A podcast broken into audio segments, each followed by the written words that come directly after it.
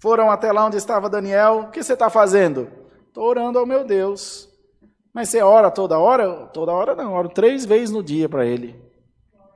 Aí voltaram ao rei. O Daniel, que é dos transportados de Judá, não fez ocasião de ti, ó rei. Não deu nem confiança para o Senhor. Antes, três vezes ao dia ele ora ao seu Deus. E agora tem que jogar ele na cova dos leões.